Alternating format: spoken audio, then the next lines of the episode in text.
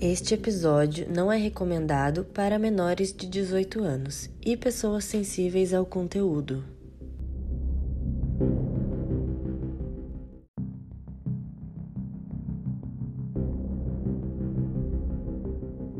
Bom dia, boa tarde, boa noite. Estamos começando mais um episódio do podcast A Casona de Vidro, um podcast de mistério que é dividido em três partes, cada parte feita por uma das meninas. Crimes reais com a Dessa, espíritos e paranormalidades com a Bruna, ETs e teoria da conspiração com a Lê. Toda semana tem episódio novo comandado por uma de nós e hoje quem tá no comando sou eu, a Lê. Se você não quer perder nenhum, segue a gente no Spotify, avalia cinco estrelinhas e ativa o sininho para ficar por dentro dos novos episódios. E não esquece de ir lá no nosso Insta, arroba Casona de Vidro, e já segue, porque toda semana a gente posta vídeos, fotos e outras curiosidades sobre os episódios. Bom, agora chega de papo e vamos começar esse episódio. Começou. Começou. Gente, estamos animadíssimas. Esse episódio hoje vai ser na base do ódio.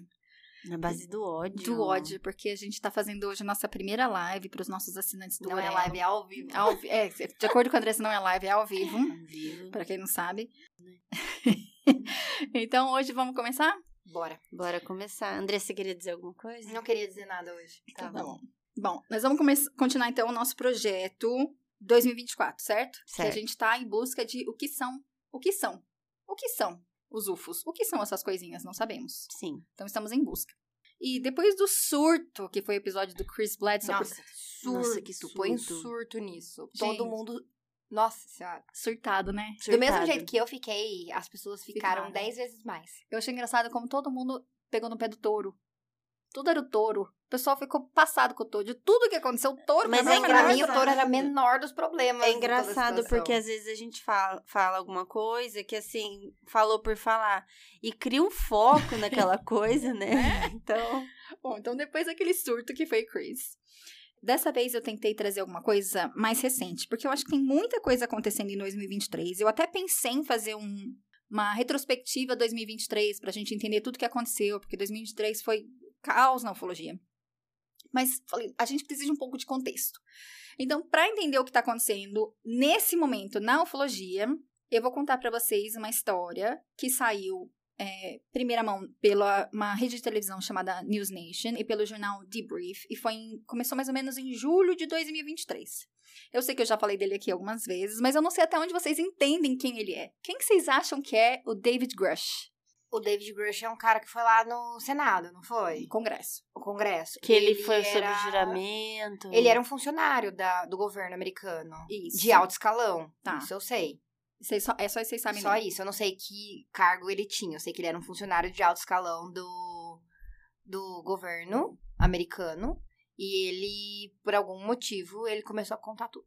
Hoje ele deve estar fazendo um publi na internet, que ele ficou bem famoso. Ficou famosão, né? Bom, então vamos falar hoje sobre David Grush. Vamos contar a história dele, vamos entender quem ele é.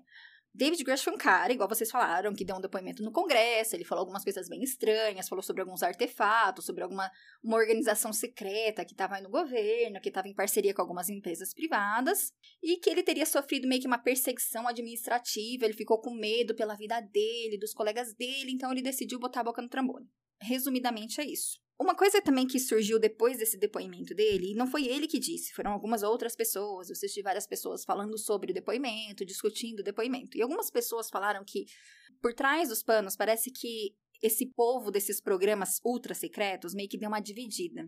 Tem uma turma que tá cansada do segredo, que quer contar tudo, que quer falar a verdade.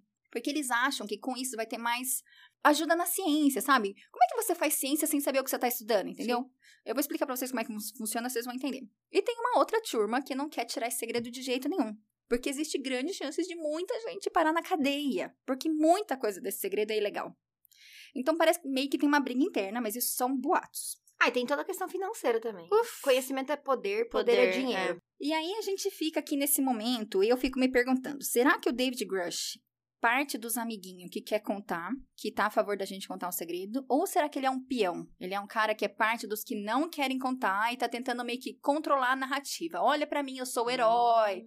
Mas na verdade, não. Na verdade, ele tá ali manipulando a gente para enrolar cada vez mais com esse segredo e conta um pouco, mas não conta nada. Então é isso que eu, fui investigar por mim mesma e eu vou contar para vocês o que foi a minha investigação. Então quero deixar bem claro aqui que esses argumentos que eu vou dar, eu vou tentar dar argumentos dos dois lados, contra e a favor dele. E quem quiser, conta pra gente qual é a opinião de vocês, conta pra gente lá no nosso Insta, arroba Casona de Vidro, ou deixa nos comentários aqui no Spotify mesmo, ou discute com a gente no nosso Telegram. E aí, gente, vocês estão preparadas para esse momento, Brisa? Ai, tava esperando. Faz tempo que você não fala isso. Faz tempo, né? Que isso vai ser Brisa. Bom, Na verdade, vamos- você falou sim, você falou no episódio. Ah, o último, né? É, no O último, último foi Foi brisa não foi forte. brisa. Então vamos lá. Quem é David Grush? Vamos começar por aí. David Grush nasceu há 36 anos atrás, na cidade de Pittsburgh, numa família bem típica da região. Uma classe média normal, trabalhadora, gente comum. Nos anos de colégio, ele acabou se destacando muito nas áreas de exatas, matemáticas e tal, e ele decidiu para a faculdade, na Universidade de Pittsburgh mesmo, para cursar física com minor, que ele chama em alemão. Que lá nos Estados Unidos você tem o seu um dos seus diplomas e você tem um outro subdiploma. Você se forma em duas coisas. Então ele fez física e alemão. Quando ele estava estudando, ele estudou com uma bolsa militar. Então, basicamente assim, o governo, você se alista no, com os militares no exército, eles pagam para você ir para a faculdade, mas em troca você tem que ficar X anos lá com ele, cumprindo a carreira militar, e aí varia de estado para estado e tal, mas você tem que meio que pagar a conta. Em 2009, ele se formou em bacharel em física e ele já começou a sua carreira, ele foi para a Força Aérea. Ele começou seu treinamento, desde o começo ele começou como oficial da inteligência, fez um mestrado em artes em 2012, fez uma mestrado em administração pública em, 2019, em 2018, e ele também, eh, isso tudo eu achei no currículo dele, que eu fui atrás do currículo desse homem. Pra variar, né? Pra Você variar. até o fundo do poço de cada Ai, eu episódio. fui, eu fui chico. dizer. E tem uma outra coisa que eu achei interessante que eu achei no currículo dele, é que ele chegou a trabalhar para uma dessas empresas aí contratadas pelo governo, que ele mesmo tá acusando, ele trabalhou para eles. É Uma chamada Blue Sky Innovators. Então fica aí. Ué, mas às vezes ele tá acusando, porque ele sabe. Exatamente, só tô falando que tá no currículo dele. Ele também, a última coisa que ele trabalhou foi para. Ele trabalhou também para a Agência Nacional de Inteligência Geoespacial e para o NRO, que é um lugar que é chamado de é, National Reconnaissance Office, é o Escritório de Reconhecimento Nacional. É um, uma das braços do- da comunidade da inteligência que investiga as coisas, ameaças e tudo isso.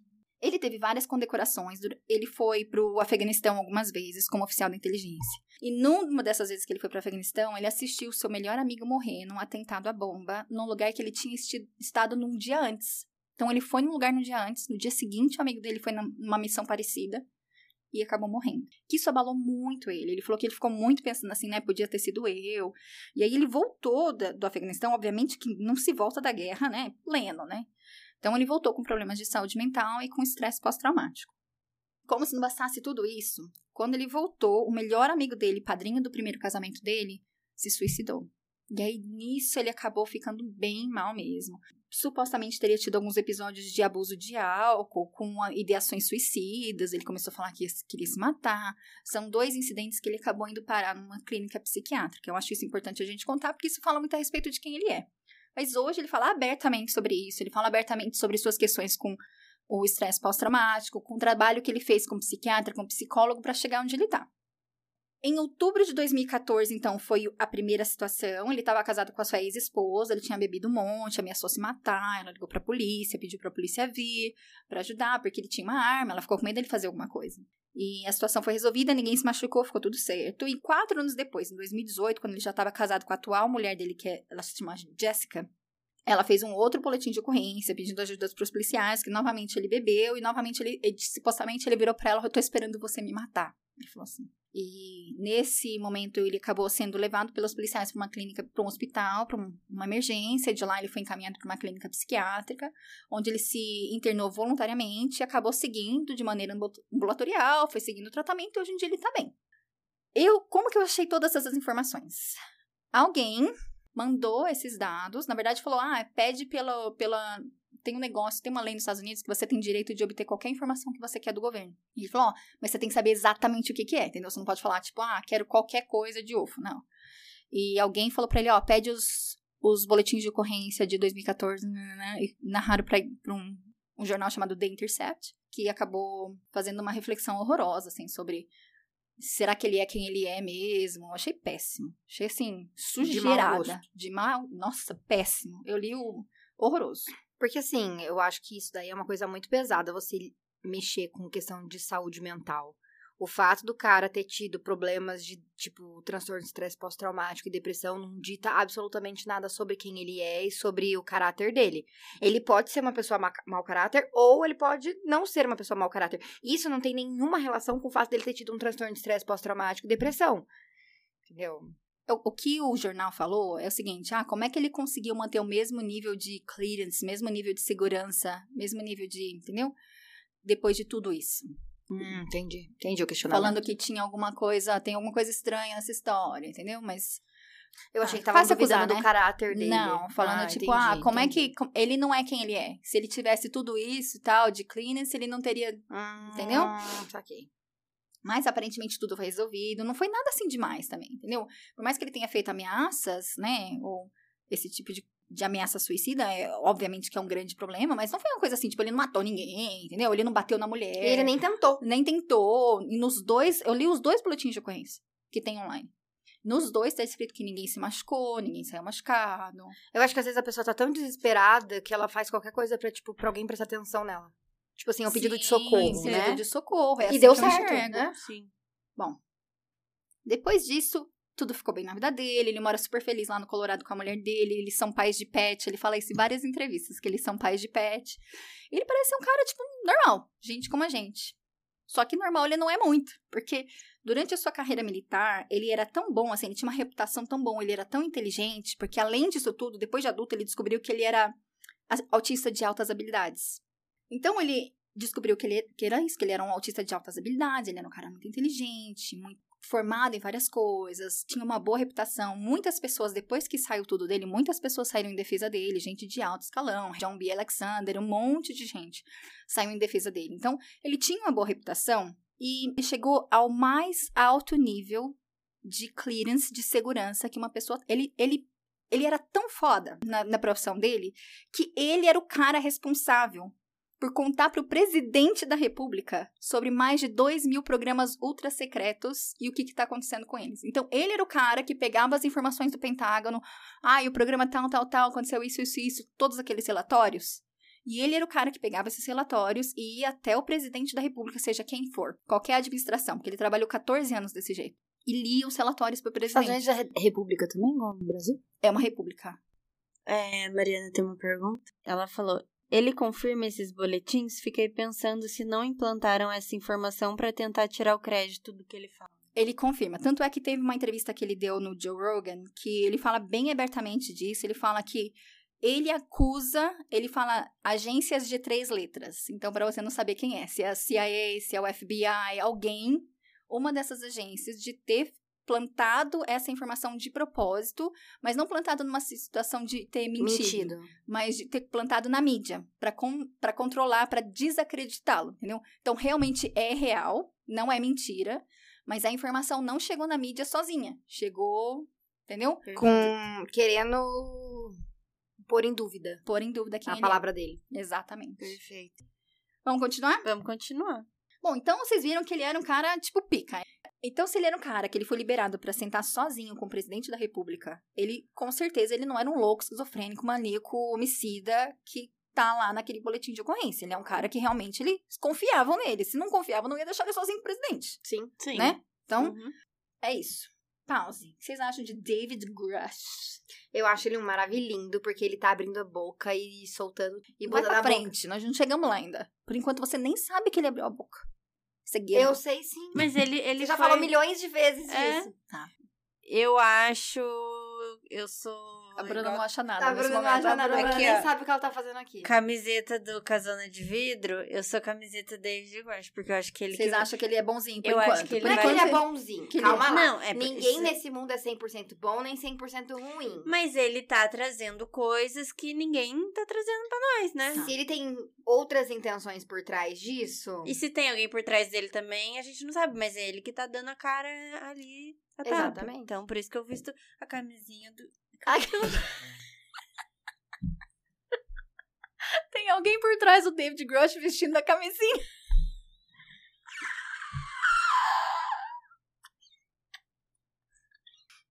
Vamos lá? Vamos. Bom, antes da gente continuar com a história do David Grush, a gente precisa entender um pouquinho de contexto, e para isso a gente tem que voltar lá no episódio anterior, aquele episódio que tá escrito OVNIs Tic Tac em Gimbal, pra gente lembrar quem era o Tom DeLong, lembra do Blink-182? Lembro. E o grupinho que ele criou, aquele To The Stars Academy, que tinha um cara chamado Chris Mellon, que era o filho de um banqueiro, que também era da inteligência, e um outro cara também que a gente vai falar dele, que é aquele Lu Elizondo, que foi o primeiro delator que saiu, falou que brigou com o governo porque ele não quer segredo. Então ele foi o primeiro meio que delator. Quando esses caras saíram por aí falando tudo isso, o Congresso meio que ficou meio assim. Primeiro aqueles vídeos lá do TikTok em Gimbal. Que no, o, o comandante Fravor, todo mundo falou que realmente era real.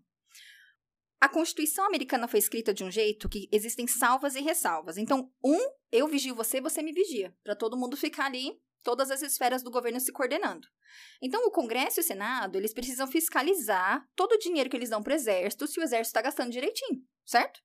Imagina que você tem uma empresa, que você tem uma equipe de, de segurança, e o cara da segurança fala assim: olha, eu preciso de 100 mil reais por mês para manter a sua empresa segura. Só que o que você não sabe é que o serviço custa mais ou menos uns 10 mil, e com os outros 90 mil, eles acharam, sei lá, uma mina de diamante embaixo da sua empresa, e estão contratando umas pessoas, e estão estudando, e estão achando, ganhando rios de dinheiro com a sua mina de diamante que está embaixo da sua empresa, que você está financiando e você não está recebendo nada de lucro. É mais ou menos o que está acontecendo. O Congresso ficou puto porque o exército achou essa mina de ouro, cheia de tecnologia, não tá pagando imposto nisso, e o dinheiro dos pagadores de impostos eles estão escondendo, porque o Pentágono falhou na auditoria dos orçamentos dele pelo quinto ano seguido, mais de 2,3 trilhões de dólares desaparecidos. Você falou sobre isso no Falei. episódio do 11 de setembro. Aham. Que o lugar onde magicamente Tava caiu o avião tava os documentos. do. E aí, Tá vendo? Não presta atenção. De vez em quando ela presta. Não, mas eu e, presto. e eu vou lá, Vai na onde? no 11 de setembro. Ah, não, você não vai no 11 de setembro, porque você não vai voltar no tempo. Você Ai, vai lá no memorial. Memorial. Vamos. Pois bem, o Congresso já puto, e com todos esses boatos, eles pediram pro NRO, que é o National Reconnaissance Office lá, que era onde o David Grush trabalhava, falar, ó, eu quero que você, oficialmente, eu estou pedindo para você, comunidade de inteligência do governo, para investigar se essas acusações são verdades ou não. E se for, eu quero saber tudo, eu quero saber o que eles têm, porque eles precisam pagar imposto disso, entendeu? E aí caiu na mesa do David Grush. O chefe dele mandou um e-mail para ele e caiu na mão dele fazer essa investigação. Então, ele estava investigando e ele respondia para o comitê do Congresso. E ele começou a fazer pergunta, gente. Ele começou a, a cutucar. Ele falou nas entrevistas que ele achou, falou, ah, vou levar uns três meses, vou dar uma investigada. Ele não acreditava. Vou dar uma investigada, não vou achar nada, vai ser balão, sei lá, eu, e vai dar tudo certo e acabou, e eu vou voltar para minha vida. Mas, na verdade, não foi bem assim. Mal sabia ele. Mal sabia ele. Ele falou que a primeira, primeira situação que aconteceu que ele pensou, opa, tem alguma coisa aí, foi que ele começou a perguntar de corredor para uns amigos dele, né? Porque, pô, o cara nesse cargo, ele tem os amigos dele, são gente de muita credibilidade, gente que tem acesso a vários desses programas também. Ele falou, deixa eu começar a fazer perguntas. Ele começou a perguntar. E aí um colega que trabalhou com ele anos falou, olha, sobre esses programas, sobre essas coisas, eu não sei, mas aconteceu comigo. Ele falou, eu tava dirigindo pro trabalho, moro, morava perto de uma dessas bases militares, que tem muito, né, atividade de UFO perto de base militar. E uma nave imensa, ele falou que era do tamanho do estádio de futebol americano. Começou a pairar em cima do carro dele na estrada, em plena luz do dia, a poucos metros do carro dele. Foi seguindo ele por um tempo, ele desesperado, a hora que ele chegou na base, chegou nervoso. E ele falou que falou, ainda tem mais, ele mostrou para ele fotos que o carro, nos dias seguintes, começou a descolorir, a, a tinta começou a meio que ficar branca. Sabe quando o carro fica no sol por anos? Começou a ficar daquele jeito, só a metade de cima do carro. Aí quando ele falou assim, pô, era um cara que eu falei, esse cara não vai mentir pra mim, é um cara de credibilidade, é um cara que, entendeu? Eu não Não tem motivo pra estar inventando um tem negócio motivo pra desse. inventar isso. Ele achou que já tinha alguma coisa estranha.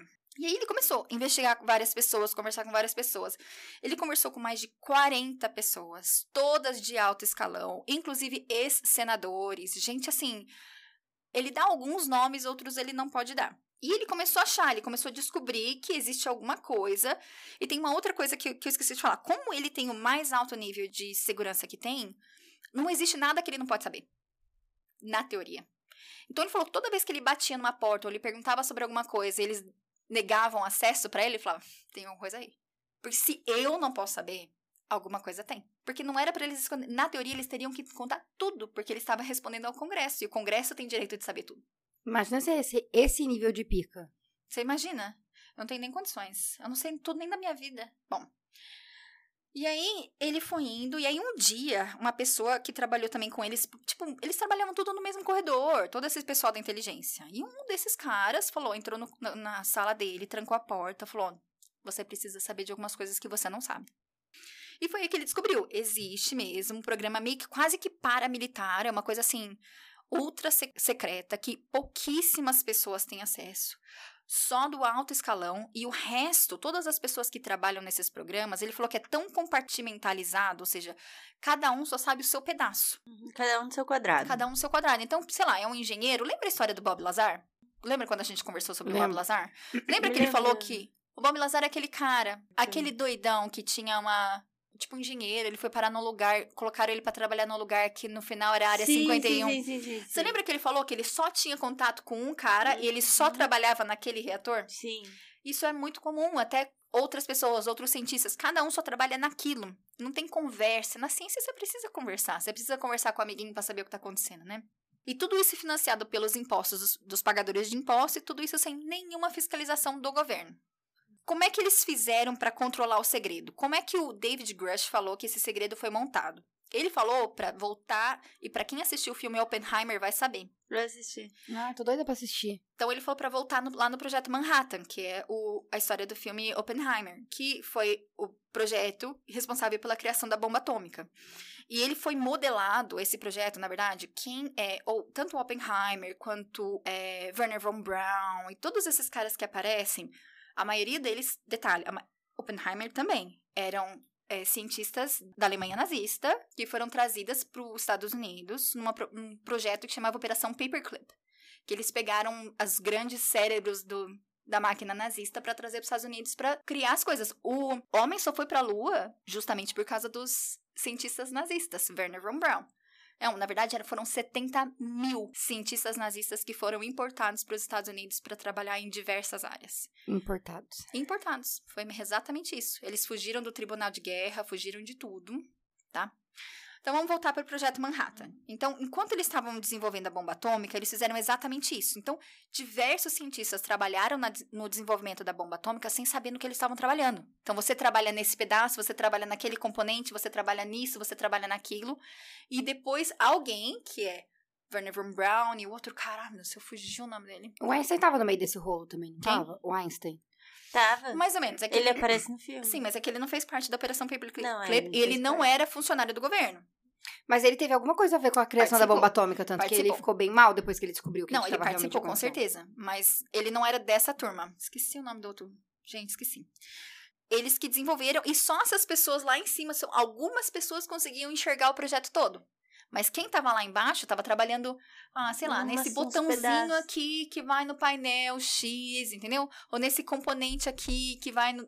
Então todo mundo trabalhou em pedacinhos, e aí vai indo, vai indo, vai indo, e quem tá lá em cima só que sabe tudo. Uhum. E foi assim que eles fizeram a bomba atômica. E eles usaram do mesmo mecanismo da lei. Tá escrito assim: que qualquer coisa que emite qualquer tipo de radiação, seja alfa, beta, qualquer tipo de radiação, entra dentro dessa cláusula de segredo. E é por isso que eles conseguiram colocar todas essas aeronaves, esses artefatos, tudo que eles descobriram que é de UFO dentro desse segredo, falando, ah, mas tem radiação, então é segredo de Estado. E aí vai dentro do segredo, do segredo, do segredo, é segredo, é um segredo assim, é um segredo de 90 anos, gente. É. 90 anos que eles estão nessa. Então vamos entender mais ou menos o organograma. O que ele falou, o que, que o David Grush falou, resumindo. Ele deu um exemplo, ele falou que isso é um exemplo, mas é um exemplo que ele poderia contar, que ele foi autorizado a contar. Isso tudo, gente, tudo que ele falou, ele foi autorizado a contar. Eu vou explicar. Ele falou que na Itália, em 1933, caiu uma aeronave. Ele falou que era aquela aeronave típica que a gente vê, tipo, disco voador, com, com um meio mais redondo e os lados mais assim, tipo, disco voador mesmo. E quando caiu, perdeu os lados, a aba. E aí ficou só uma maçaroca, eles chamaram de nós, parecia um, só a parte do meio caiu na, na Itália durante. Foi em 1933, durante a, a, época do Benito Mussolini. Diz que o Mussolini ligou até pro Hitler, que eles eram aliados, falou: tipo, é seu. e aí eles ficaram tão encafifados com aquilo que eles chegaram a ligar pros inimigos, pros outros, pros americanos. Entender. Tipo, é de vocês isso? Porque, entendeu? Isso não tá normal. E eles ficaram, não, não é nosso. Mas aí os americanos já sabiam que eles tinham. Quando acabou a guerra, que né, eles perderam e o Mussolini caiu, né, ao vencedor as batatas, eles foram lá e recuperaram essa nave e levaram para os Estados Unidos. Mas agora estavam lá os Estados Unidos com aquela maçaroca sem saber o que fazer. O que, que eu faço com isso? Não dava para contar, porque eles não sabiam o que, que era. Como é que vai contar para as pessoas que eles acharam uma coisa que eles não sabem o que é? Né? Porque daí vai gerar mais pergunta do que resposta. Eles entraram em contato com empresas tipo a Lockheed Martin, tinha um monte naquela época, mas nesse especificamente eu acho que ele fala da Lockheed Martin, que é aquela Skunk Works, que eu já falei delas várias vezes aqui. E aí eles combinaram o seguinte: ó, você me ajuda com essa maçaroca, você guarda, você faz a segurança, você faz o segredo, você estuda, você contrata as pessoas. Eu pago para pesquisa, porque eles são, né, é uma, uma parceria. Isso eles já fazem com várias armas. Quem desenvolve armas para o governo geralmente são empresas particulares, não é o exército. Então vocês desenvolvem armas para mim, vocês desenvolvem essa tecnologia, faz a engenharia reversa, descobre tudo o que está acontecendo com isso.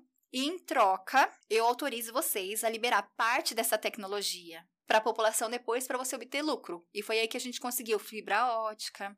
5G, 3G, né? 3G, é, 4G, 5G. Eles falam até do Bluetooth, parece que foi um desse. Não, não tenho certeza desse aí, tá? São só boatos. A gente não sabe o que, que foi e o que, que não foi, mas aparentemente a fibra ótica é um que bastante gente fala. Não sei até, sei lá, inteligência artificial. É por isso que eu falo que eu tenho medo de inteligência artificial. Tem que ter mesmo.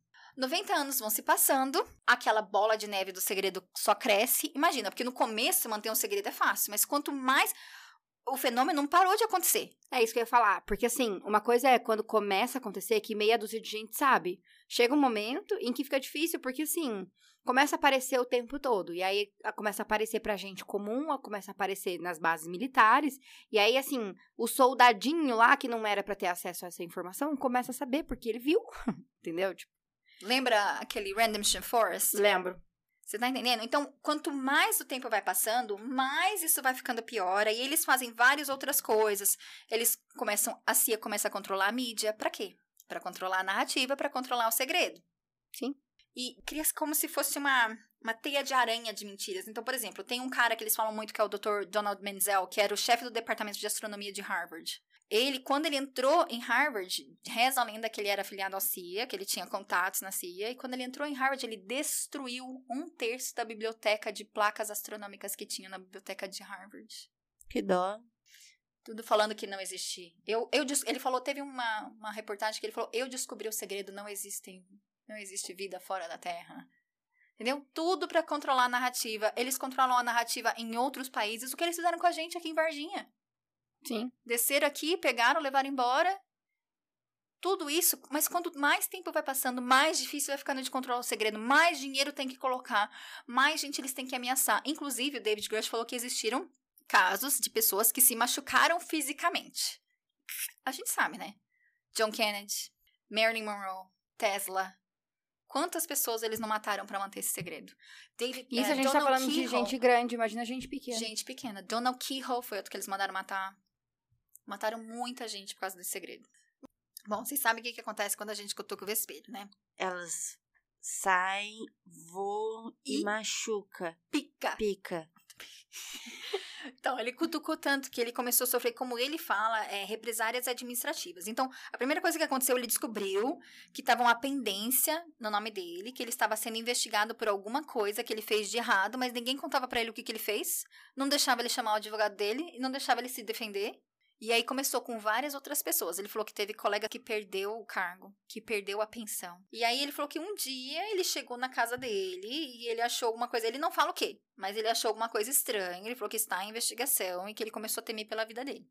Foi nesse momento que ele acabou tentando usar da Lei de Proteção ao Delator, que é uma lei nova, que garante os direitos das pessoas que denunciam o governo, que são parte do governo e denunciam coisas erradas que o governo está fazendo ele vai para um cara que é chamado inspetor-geral da comunidade da inteligência, que é um cara que é tipo delegado da inteligência. Ele é a pessoa que, que coordena, que investiga excessos e problemas dentro da comunidade da inteligência dos Estados Unidos.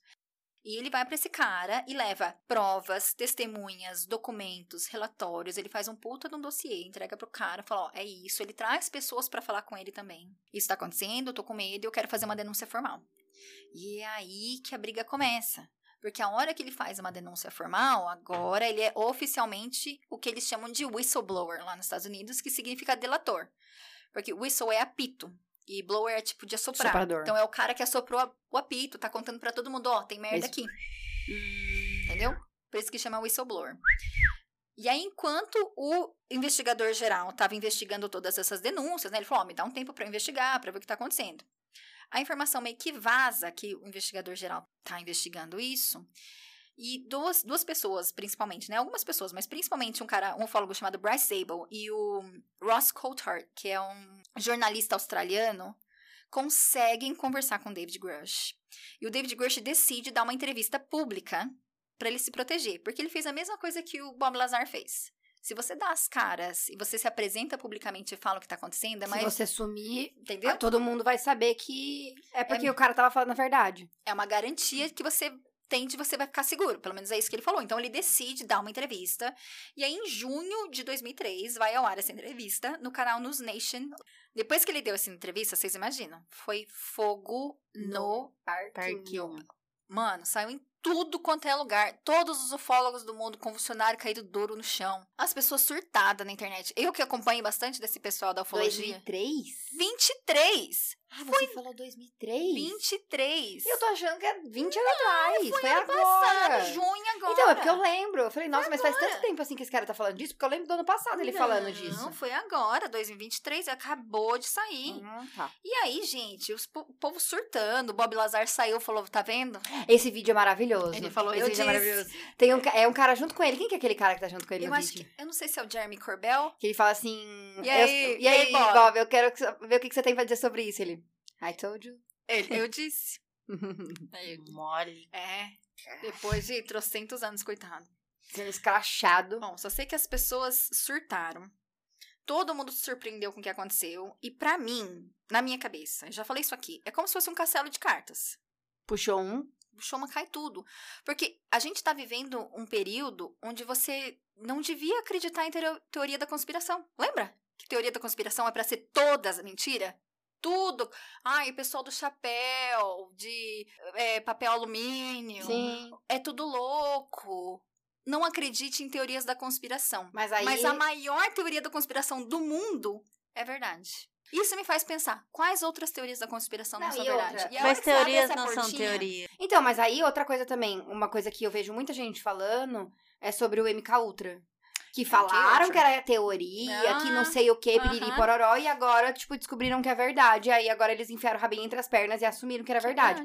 Mas assim, por muitos anos falaram que era teoria conspira- conspiratória. Aí assim, aí você fala, pô, se eles já fizeram isso antes, quem, de- vai, quem vai falar que eles não estão fazendo isso de novo? E de novo, e de novo, e de novo. É, eu acho que por trás de toda Questionem teoria, tudo. pelo menos um fundinho de verdade verdade. tem. Teoria de, de pessoas que fazem acho sentido, que né? De pessoas. Tem que ter um pouco de discernimento. A gente tem que É. treinar raciocínio lógico e a gente tem que entender que não dá pra aceitar tudo que as pessoas falam pra você. Você precisa ir atrás, você precisa ter as suas imp- próprias informações.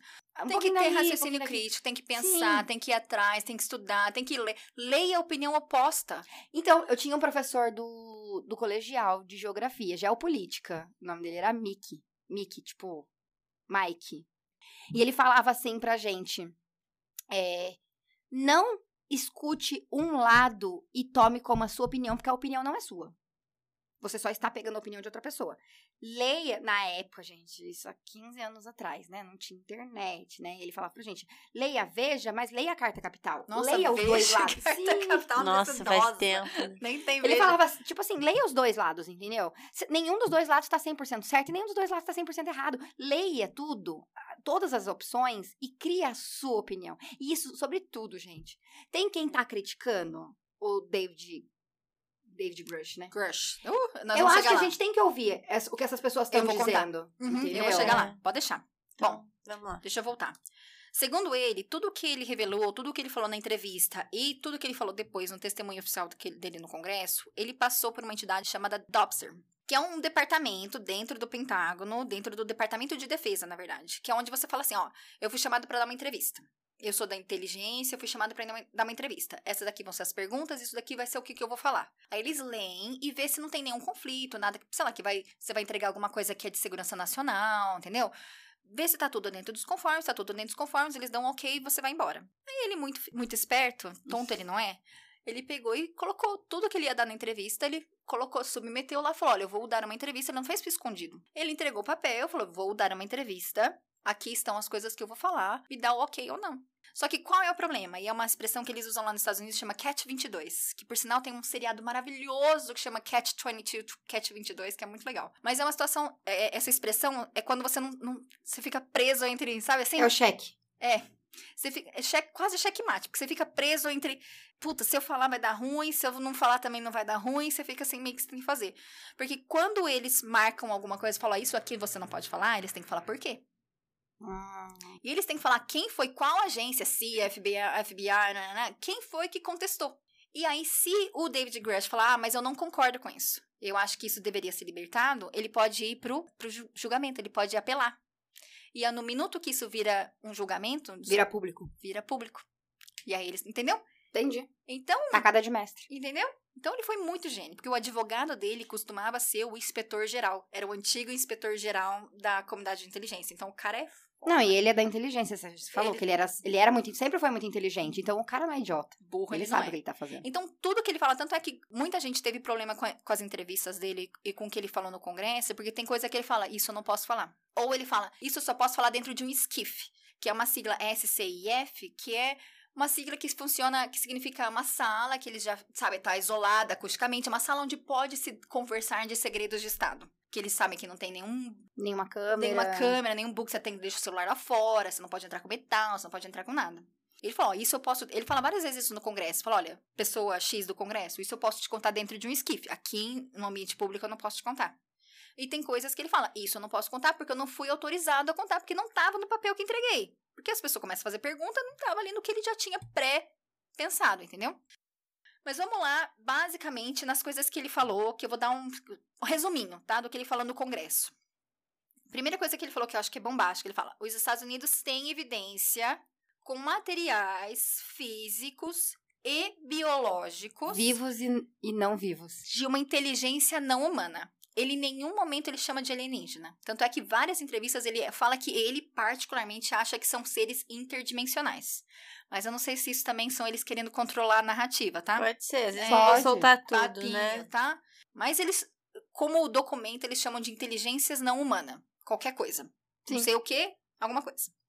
Eles falam que sim, pessoas foram, foram ameaçadas e até machucadas fisicamente para fazer esse acobertamento. Que esse acobertamento tem acontecido desde 1933 e que, junto com esse acobertamento, existe um programa de recuperação de UFOs caídos ou abatidos e um programa de engenharia reversa.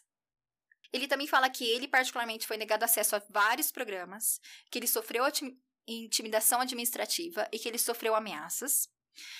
E ele também falou que existem. é, ele fala que esses biológicos ele chama de pilotos. Ele falou: ah, quando cai uma nave, você tem pilotos, né?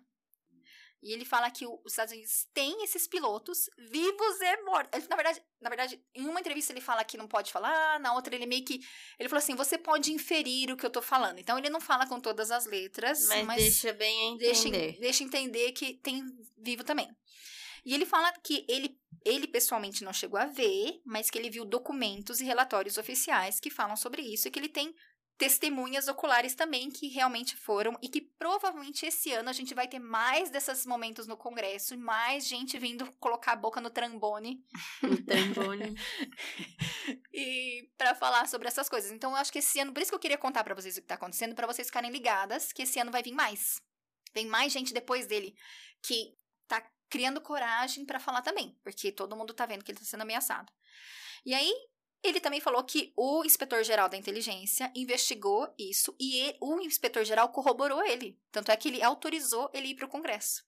Então, só depois que o inspetor-geral fez a própria investigação, então não foi só uma pessoa que investigou, foram várias, na verdade. Teve também o senador Mark Rubio, o David Schumer, que foi quem escreveu a lei que, que tá para passar aí, que vai passar com 90% cortado das coisas importantes, mas vai passar, e por aí vai. E é isso, agora a gente só vai falar dos ataques contra ele, mas eu quero saber o que vocês acham de tudo que ele falou. Cara, eu acredito muito no que ele fala. É difícil Na verdade, não eu virei, né? eu virei o orgulhinho de vocês, né? Porque eu deixei de ser Sim. a pessoa cética e virei a pessoa que, tipo assim, fico militando teorias de conspiração na cabeça das pessoas. As Assim que meninas que, de trabalham ver. comigo já estão acostumadas, que eu fico lá. Às vezes eu tô sem paciente, eu fico lá. Pipipi, popopó, pipipi, popó. Aí eu só vejo a cara delas assim, tipo... Isso aí, dessa. Orgulhinho. Vocês acham que ele é herói ou vocês acham que pode ser que. Eu não? acho que não é que ele Não, é herói. Eu, é. acho que ele tá contando por. Só pra proteger o próprio rabo. Eu acho que ele não estaria contando se não tivessem ido atrás dele. Porque ele foi mandado fazer um serviço, ele foi fazer esse serviço, e por conta dele estar fazendo esse serviço que ele foi ordenado a fazer, ele começou a sofrer uma represália. O que, que ele fez? Pra se proteger e proteger o próprio rabo, ele falou: vou botar as coisas na mídia. Pra me proteger. Em nenhum momento ele fez porque ele tá preocupado com a nação e que ele acha que as pessoas precisam saber. Não é. É nítido Mas eu acho é. que pra ele poder. Você me corrige se eu tiver errado no meu raciocínio, que eu tava pensando aqui. Se ele foi lá pra falar. É porque eu acho que às vezes tem alguém por trás também. Então eu não acho que ele é o único o herói sozinho. Eu acho que tem alguém por trás ali dando. Porque não, ele sozinho querer falar, eu acho que não, não vai. Não, ele falou. Talvez até vá, mas eu, eu acredito que ele pode ser o herói de falar, eu vou sim, vou dar as caras, mas eu também acredito que tem gente por trás. Ele falou na entrevista, ele conversou com um cara chamado Jesse Michaels, que tem um canal do YouTube, e eu achei muito bacana, assim, eles foram na montanha, sabe, foi um negócio bem diferente, não o cara sentado, eles estavam passeando, foi bem legal. E pro Jesse Michaels, ele falou que ele perguntou, falou, mas e aí, cara, você faz parte de algum, de algum plano pra divulgar essas informações? Você faz parte de alguma coisa? E o, o David Grush fala, não, se for, eu tô sendo manipulada, eu não faço parte de nada. Bom, vamos falar então de quem não gosta dele? Vamos. A, a primeira pessoa que eu acho que saiu pra falando super mal dele foi um cara chamado Dr. Sean Kirkpatrick. Esse bonito, Fala do mamãe. esse bonito, ele foi é, colocado como chefe de uma instituição chamada AARO, que o pessoal chama de ARROW, que é uma agência que foi criada faz pouco tempo e ela foi criada exclusivamente para estudar o fenômeno dos UFO, do que eles chamam agora de UAP lá nos Estados Unidos, né? Que é não é mais UFO. O que, que é o AP? É Unidentified Aerial Phenomena. Então, Fenômeno fenômeno, aéreo não não, identificado. Isso Esse é o novo nome. eu sei falar. Você Eu só tá muito queria- chique, Eu só queria querida. saber. Ah, então tá bom. E ele, cara, o, o trabalho do cara era investigar isso. Poucos meses antes do David Grush estar no Congresso, ele foi no Congresso também, fez as... E detalhe, quando você testemunha no Congresso, você é obrigado a falar, "Eu juro falar a verdade, nada além da verdade, chororô, você tá sob juramento. E ele foi sob juramento e falou, não, que isso, não temos dados o suficiente, não temos nenhuma evidência, nunca apareceu nada. Precisamos de mais orçamento, de mais dinheiro para fazer mais pesquisa, porque a gente ainda não sabe o que, que eles são. Não temos dados. Falou, falou, falou que não tinha dado. Sob juramento. Sob juramento. Três meses depois, tá o David Grush falando também sobre o juramento. Tem sim. Eu também investiguei isso que aconteceu. Então ele ficou puto, porque acabou, ficou a palavra de um contra o outro. E aí esse cara foi no LinkedIn, todos os lugares que eu podia ter ido, porra, no LinkedIn, escreveu uma carta e ele falou. Eu vou ler o que ele falou. Não posso deixar passar a audiência de ontem sem compartilhar o quão insultante foi para os oficiais do Departamento de Defesa e da comunidade de inteligência que escolheram se juntar à ARO. Muitos deles com ansiedade não injustificada sobre riscos de carreira que isso acarretaria. Eles são buscadores da verdade assim como eu, mas certamente você não tem essa impressão baseada na audiência de ontem. Ou seja, eu menti em sob juramento e agora eu tô acusando o amiguinho. Porque mentiu, gente, não tem dado. Faz 90 anos que tá estudando, não tem dado ainda. Não, e o pior falar, E o outro, tipo, três meses depois, descobriu que tem? Em 90 anos não descobriu. Em três meses, opa. Não, não foi em três meses. Foi três meses depois da audiência, mas o David Grush já tava Não, com esses mas Ele já documentos estava há muito estudando tempo. isso há dois Ah, anos. Foram é. dois anos. Ele começou em 2019 e ele saiu, né, na mídia em 2023. Mas ele estudou de 2019 a 2022, eu acho, 2021, não tenho certeza. Dois ou três anos. Entendi. Outra pessoa é, que falou, a gente já comentou um pouquinho, que foi o pessoal daquele jornal The Intercept, que falou todo aquele, tentou manchar o nome dele, falando as coisas, né, sobre, Só se envolve em polêmica. né? Outras pessoas que foram contra também foram supostamente essas pessoas que estariam atrás dele na parte administrativa, mas isso tudo a gente não sabe se é verdade ou não. E por último, Tem um cara que eu costumo assistir bastante as coisas que ele.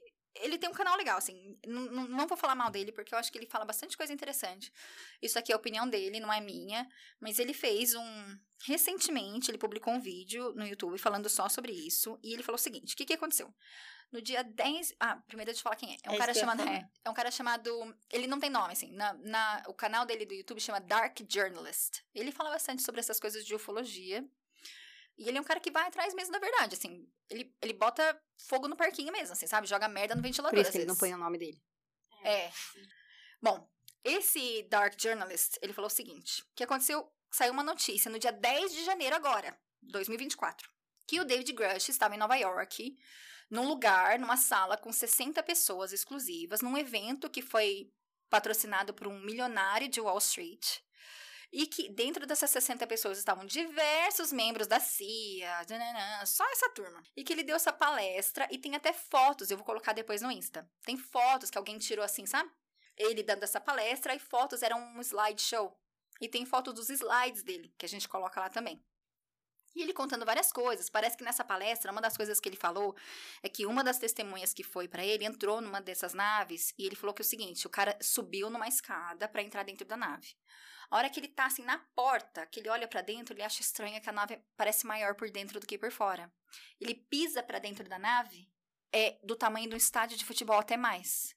Ele fica desnorteado, porque é difícil, imagina, não deve ser de fácil pro seu cérebro assimilar. Muito tipo a Harry barraca do Potter. Harry Potter. Muito Harry 100% Potter. a A barraca barraca do- do, do- do torneio quadribruxo lá. Esse mesmo. Eu tenho certeza que esses filmes... Ai, olha, eu vou falar pra ela. Quadribruxo não, de ela, quadribol. essa J.K. Rowling, ela, Ela sabe, de sabe, coisas. sabe. Tem muita coisa. E os, o, o, aquele Guerra nas Estrelas lá, é? Star George Wars. Lucas. Também sabe. É. E faz tempo. que ele Mas então, sabe. daí o cara entrava, dava uma desnorteada nele, ele pisava pra fora, saía, voltava, a nave pequena. Ele entrava pra dentro, a nave ficava grande, ele saía pequena. Ele fez isso umas três ou quatro vezes, saiu, vomitou horrores, porque ele falou que ele não conseguia assimilar. E sabe quem que eu lembrei? Lembra do Travis Walton? Aquele cara que tava na floresta, o lenhador? Do trailer. Não, Não. não, não, é o Não, ele fala que é um negócio gigantesco, que por ele dentro, anda, ele anda por dentro, tinha naves lá dentro, lembra? Ah, lembrei, lembrei. Então, o Travis Walton falou isso. E isso é uma das coisas que ele conta. Ele conta várias coisas lá, a gente coloca depois os, os slides. Ele até fala, saiu até numa reportagem, as pessoas que saíram da reunião falando que parecia tardes, pra quem é nerd, que nem eu gosto de Doctor Who, é a, a nave do Doctor Who é assim. Sim. Por fora é uma cabine, Cabine de telefônica, por dentro ele entra uma nave enorme. Bom, e aí o que, que ele falou? Ele falou algumas coisas. Primeiro, quem ele foi atrás de quem patrocinou essa festa. Quem é esse tal milionário de Wall Street? Ele descobriu que era um cara, eram duas pessoas. Um realmente era um milionário, mas uma outra pessoa, quem organizou de verdade, é um cara que ele é, era o namorado de uma sabida espiã russa que descobriu-se que foi parar em altos escalões do governo Obama, quando estava no governo Obama. Quando descobriram ela, descobriram que, tipo, ela era uma moça qualquer, que estava, sei lá, o que ela estava fazendo com as pessoas do alto escalão, não vou aqui julgar. E quando descobriram, ela foi deportada. E ele era o namorado dela. Essa moça também tinha conexão com Jeffrey Epstein e Bill Gates, porque há uma outra, uma outra amiga dela, também russa, também supostamente espiã, teve um caso com Bill Gates. Saiu em todos os jornais, isso tá noticiado. Isso é fato. E essa moça, essa espiã, quando voltou para a Rússia, ela criou um seriado sobre alienígenas. E ela hoje, até nos lançamentos de foguete na Rússia, ela vai, ela é tipo a pessoa dos aliens lá na Rússia. Ou seja, ela ouviu e viu muita coisa e levou tudo. E o namorado dela, o ex-namorado dela, continua aqui nos Estados Unidos, né, lá nos Estados Unidos, e ele foi uma das pessoas que coordenou isso. Que ele falou que também era uma coisa estranha. E tem uma outra coisa que ele achou também que foi muito estranha do David Grush, é que o, supostamente, de acordo com ele, o David Grush entrou em contato com ele para fazer uma entrevista no canal dele. E esse cara, esse Dark Journalist, que todo mundo chama ele de DJ, então, o, o DJ falou que conversou por horas com o David Grush e que ele falou que ele ia fazer algumas perguntas difíceis. Ó, eu vou fazer algumas perguntas difíceis, coisas que você não tá respondendo quando você vai no Joe Rogan, quando você vai é, no... Foi um monte de gente. né? E ele falou, ó, eu vou fazer algumas perguntas pra vocês. E uma das perguntas que eu vou fazer você mantém a sua conexão com a comunidade de inteligência e você ainda é funcionário do governo? Porque o que ele fala é o seguinte, é muito papo e pouca prova. Ele falou: a gente já viu, a gente tá vendo isso desde 1970, com um monte de gente que vem, que fala, que, ah, eu vou contar porque eu sou do governo, porque eles têm isso, eles têm aquilo. Ele fala, fala, fala, fala, mas cadê as provas? Cadê realmente o momento de abrir tudo? Então, o DJ, ele acha que ele é mais uma pecinha nesse nessa coisa de ficar enrolando a gente. Fica cozinhando a gente em banho-maria cozinhando e cozinhando e entrega um pouquinho, te dá um pouquinho para você ficar satisfeito e, e continua, enrola, enrola e vai para isso e vai para aquilo, pra, porque eles falaram que é o seguinte, que o que o DJ fala, eles sabem que uma hora esse segredo vai, vai abrir, mas que eles vão enrolar até a última. Se eles conseguirem enrolar por décadas, eles vão enrolar por décadas. E dando pra gente só um pouquinho. E só um pouquinho. E ele acha que o David Grush é um dos agentes disso. E o que ele. Outra coisa que ele falou é que o David Grush deixou escapar que quem não deixou ele, de fato, ele ir no programa dele foi o tal do Chris Mellon, do To The Stars Academy lá, que a gente sabia, do Tom DeLong, que ele acha que esse cara tá por trás dos panos, coordenando a narrativa. Que, Olha, nós somos os heróis, nós vamos contar tudo, mas não conta nada. Sim. Entendeu? Enrola, enrola, enrola, fala, fala, fala, e no fundo não fala nada. E é isso. Esse é o episódio de hoje. Eu adorei. Nossa, eu adorei também. Porque assim, na verdade eu tinha uma visão totalmente diferente. Eu achava que era um cara que simplesmente decidiu ir lá contar. Eu não sabia que tinha Sim. toda uma história por trás. Sabendo que tem toda uma história por trás, você já não enxerga ele tanto como o, herói da nação. Você tá vendo que ele só tá fazendo isso pra salvar o próprio rabo, entendeu? Tipo assim, mesmo que não seja verdade isso que ele tá enrolando, não sei o que, que ele realmente esteja contando o que ele realmente sabe. Você vê, é nítido que ele não tá fazendo isso porque ele é bonzinho. Ele tá fazendo isso porque ele tava se prejudicando e ele precisava fazer, tipo assim, era correr ou lutar, entendeu? É, ele fala. Ele decidiu lutar. Quando, Uhum. quando as pessoas perguntam pra ele por que, que ele tá fazendo, ele fala. Ele fala, primeiro que era pra se proteger, ele fala com todas as letras, Sim. ele não esconde de ninguém. E outra coisa que ele fala é que tinha, tem muita gente por trás dele. Ele fala, olha, eu, eu represento uma coleção de pessoas. Então ele representa um monte de gente que foi lá no inspetor geral, que não necessariamente qui- quis dar a cara tapa. Mas ele falou, tá, ninguém vai, eu vou então. Eu vou, eu conto pra todo mundo, eu vou no congresso. Ele, ele meio que foi... Sabe quando você é eleito Ele- representante de turma e É você não quer ser o representante Ele de turma? foi o. É, é isso aí. É. Tipo eu na vida. Tipo você, Bruna. Ai, ele foi eleito meu Deus. representante de turma sem ser o representante de turma. Exatamente. E é isso aí. E ele tá aí. E muita gente tá considerando esse, talvez, como o primeiro passo pra gente descobrir tudo. Porque muita coisa, querendo ou não, ele é uma pessoa de gabarito. E muita coisa ele comprovou que não dá mais. É como um cara que eu gosto, o Richard Dolan, fala: é, o- a pasta de dente saiu do tubo. Não dá pra enfiar de volta. É, eu ia falar isso agora, sabia? Eu acho que ele foi o grande. Porque, claro que tem algumas coisas. Tem um tempo que ah, solta uma coisa ali, um avistamento ali, não, não existe, não existe. Agora, é o primeiro que chegou e falou: ó, existe, é isso, é isso, é isso, foi ele. Então, não, na verdade, o Jesse Marcel do. Ah, muita gente falou antes dele. Muita gente falou. Muito- então, mas. Ó, mas sabe qual que é o mas problema? de- É que antigamente. Mas um, um, num congresso, assim, um Ó, negócio. Tanto é que eu vou Sério? falar, ó, o nosso episódio extra de fevereiro, pro pessoal, nossos acidentes da Aurelo maravilhosos, Acidentes? acidentes, Acidente. vai ser sobre isso. Então eu vou fazer uma linha do tempo de todos os delatores. Ah, então você vai me. Você vai colocar eu pra estudar certinho. Uhum, todos os delatores. Pelo menos os principais, que foram vários, mas Tá. os principais a gente vai uma linha do tempo, desde o começo. Eu acho que, pra mim, um, um dos principais lá atrás foi Jesse Marcel.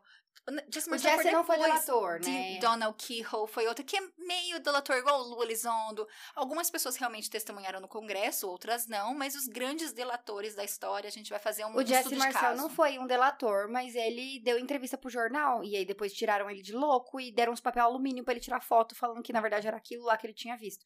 E ele foi tirado de otário, mas ele era de alta patente. Ele não era soldadinho de bosta. Uhum. Só que o que acontece? Sabe por que, que eu acho que antigamente as pessoas não eram desacreditadas e agora não estão não, tão conseguindo?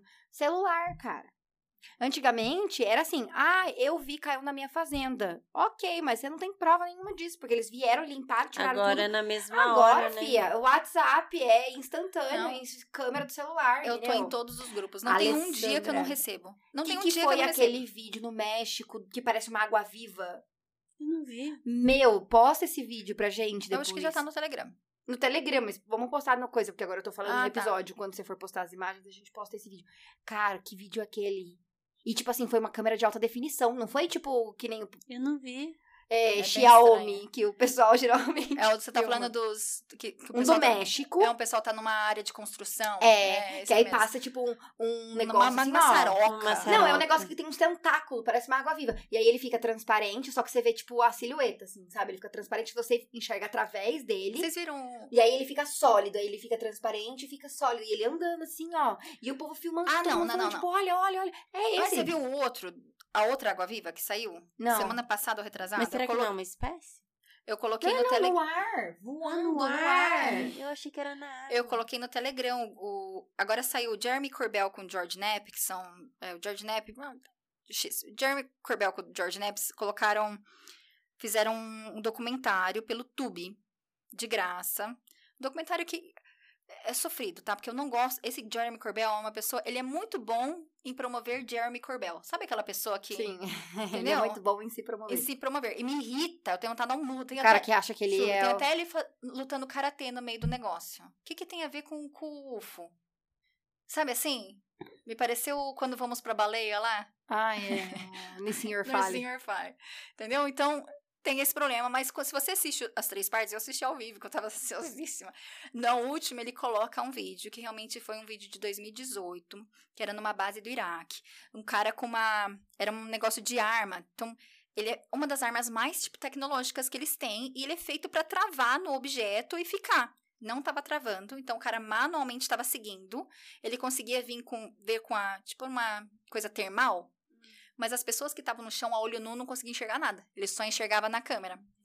E era um, parecia uma água viva mesmo, voando super devagarzinho. E você Uhum. vê na imagem, ele vai ficando claro e escuro. É, esse vídeo que eu E vi. o Jeremy Corbell fala que esse claro e escuro, mas não é no México, é no Iraque, esse aí que eu tô falando. Ah, no Iraque? Eu achei que era no... é no Iraque. É, Foi em 2018 no Iraque. Mas é numa área, tipo, de construção mesmo, assim. não era, parece? uma base militar. É, isso que eu ia falar, mas parece que tem, tipo, umas, uns, aterra... Nossa, uns é. aterrados, assim, É uma- de... Eu achei que você tava falando de um outro, porque teve um outro no México também. Ah, agora eu não sei de qual dos dois que eu tô falando. Não tem problema. Esse do Jellyfish, que é da água viva, foi no Iraque em 2017 ou 2018. Tem algumas pessoas que falam 2017, outras que falam 2018, eu acho que foi 2017. E realmente, né, tava lá e as pessoas vendo aquela água viva, passou por tudo, todas as armas travaram, ninguém conseguiu fazer nada, eles só assistiram. Não tinha o que fazer. Só assistiram. E o negócio passou, foi embora. Aí foi indo até o mar. A hora que chegou no meio, assim, no mar. Essa parte não tem no vídeo, mas a hora que chegou no mar, ele desceu com 45 graus e entrou dentro da água. Nossa, coloca pra galera lá no Já Insta. tá no Telegram, vou colocar no Insta pra vocês. estão pedindo aqui. E é isso. Hoje Ficou é isso. assim, então, arrasou. Acabou. Arrasou, eu muito. adorei, foi muito, Muito obrigada.